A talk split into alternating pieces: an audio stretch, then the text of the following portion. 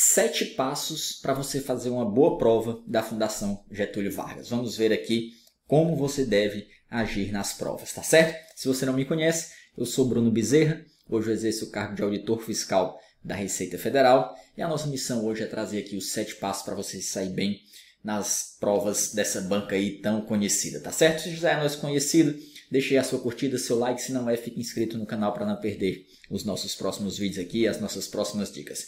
Então vê só, o que é que acontece?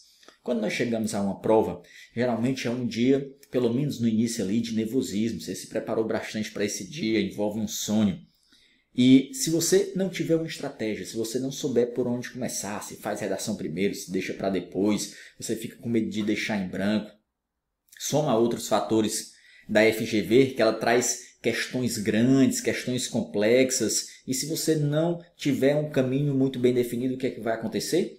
Você não vai conseguir passar por todas essas questões, no final da prova vai acabar tendo que chutar muitos, muitas, muitas delas, e às vezes questões fáceis que estavam lá no final que se você tivesse lido teria conseguido resolver. Então, vamos diretamente às dicas, o que é que você deve fazer. E eu vou pegar como exemplo aqui uma prova da Cefaz Espírito Santo, que está dividida em conhecimentos básicos, conhecimentos específicos e tem uma prova discursiva, que aí nós completamos aqui todas as dicas para você, tá? Então, como é que é a divisão da prova? Pela manhã, por exemplo, nós temos 4 horas e 30 para fazer a prova de conhecimentos específicos, 60 itens. Na parte da tarde, é, nós temos ali um tempo para você fazer a discursiva e as questões objetivas. Então vamos ver todas as estratégias aqui para você fazer isso como exemplo. Isso pode se aplicar para qualquer prova da Fundação Getúlio Vargas, tá certo? Então veja só, primeira coisa, primeira dica, dica número 1. Um, você vai ter que resolver a prova no que eu chamo no modo super rápido. O que é, que é isso, Bruno? Olha só, nós partimos do pressuposto de que todas as provas têm questões fáceis, têm questões médias e têm questões difíceis. A banca bota questões lá que é para você não resolver, que é para saber se você sabe resolver prova para saber se você tem estratégia. Porque você pode gastar ali, às vezes, 15, 20 minutos em uma questão, vai te tirar um tempo precioso, vai esquentar a sua cabeça, vai fazer você perder o equilíbrio restante da prova e no final você não consegue nem ver aquelas questões fáceis que ficam lá no final que eu disse.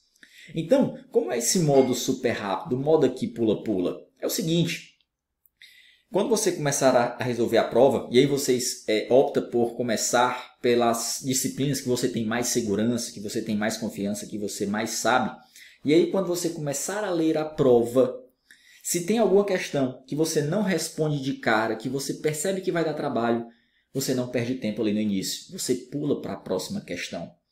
Foi para a segunda questão, viu que vai dar trabalho, que não vai resolver de cara, pula para a próxima. Porque é importante você percorrer toda a prova resolvendo as questões fáceis e médias.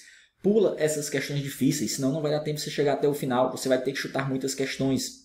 Tá certo? Então, essa tática, essa, essa, essa, esse primeiro passo é fundamental.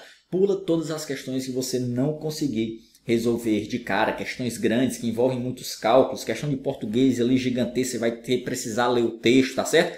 As vantagens disso é que você garante que vai passar por toda a prova. Você não esquenta a cabeça naquele início, garante se tiver mínimo na sua prova as pontuações mínimas e você vai ganhando ali é, autoconfiança e vai ganhando tempo para passar por toda a prova, tá?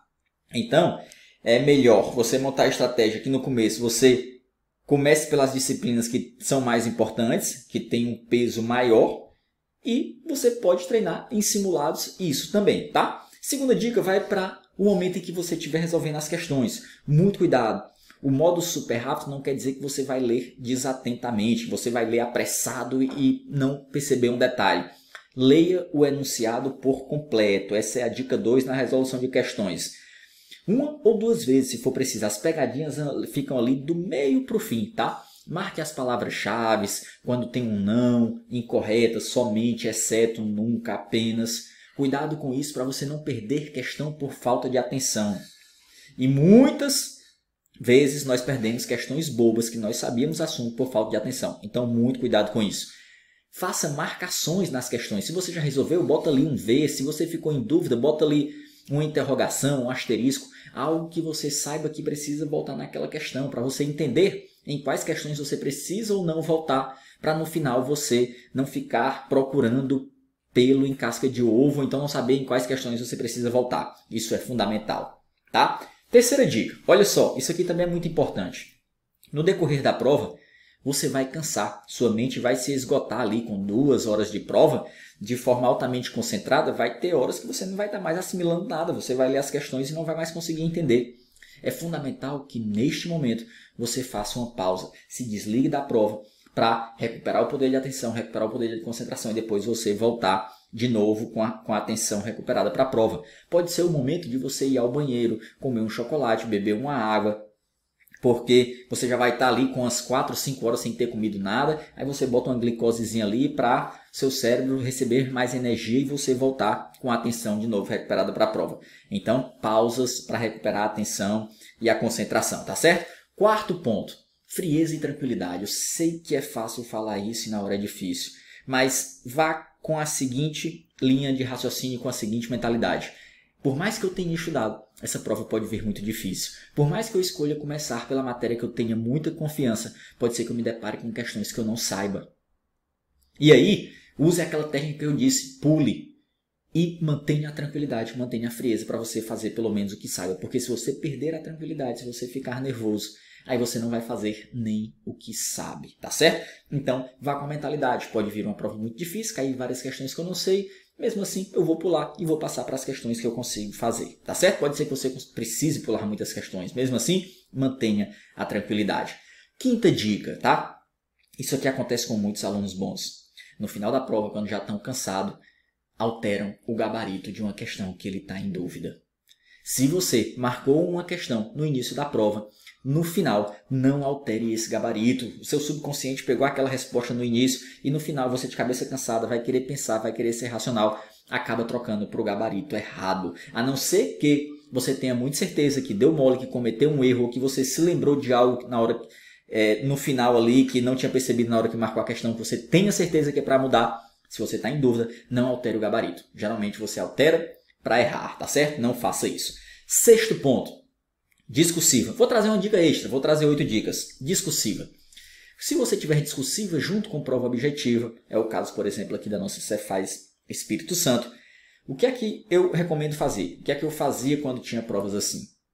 Primeiro, Assim que eu recebi a prova, eu dava uma lida no tema, no assunto da prova discursiva. E ali eu já fazia um brainstorm, anotava os principais pontos que eu ia falar na hora que fosse escrever a minha redação. Palavras-chave, tópicos rápidos, tá? E depois que eu fazia esse brainstorm, escrevia essas palavras-chave, aí eu ia para a prova objetiva e resolvia uma primeira rodada daquelas questões fáceis que eu conseguia responder de cara, passando por toda a prova. Depois de fazer isso na prova objetiva, voltava para a prova discursiva. E aí sim, eu escrevia o meu tema. Por que essa ideia de ler antes o tema da prova discursiva? Porque quando você lê o assunto da prova discursiva, fez o seu brainstorm e foi para a prova objetiva, o seu cérebro, a sua mente fica trabalhando em segundo plano e às vezes demora um pouquinho para você processar aquela informação e vir à sua mente algo que você precisa escrever. E aí você vai perceber que às vezes você está ali na prova objetiva fazendo, se lembra de um detalhe da prova discursiva. O que é que você faz nesse momento?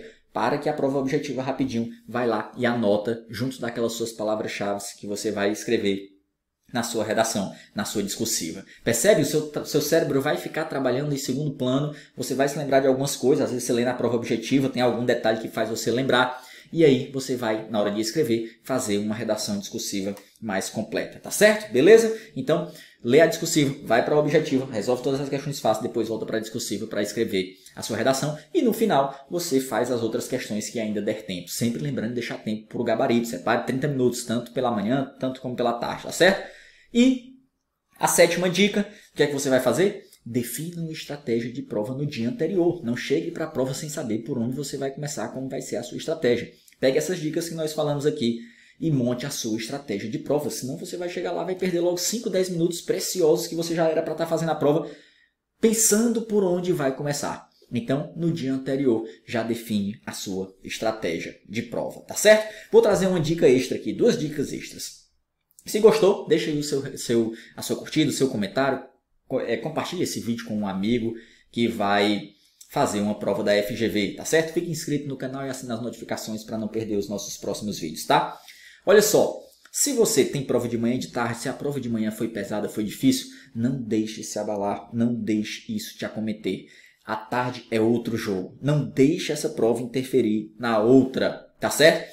É, o que, é que acontece? Quando eu fiz uma prova de três turnos, quase que eu não ia para outro turno, acabei sendo aprovado nesse concurso. Mas só que eu peguei e fiz justamente isso, não vou deixar me abalar, vou lá fazer o, o a último, último turno e tal, confiante, do mesmo jeito como se não tivesse acontecido nada. Cada jogo é um jogo, tá certo? Muito cuidado. E aí, um recado final aqui.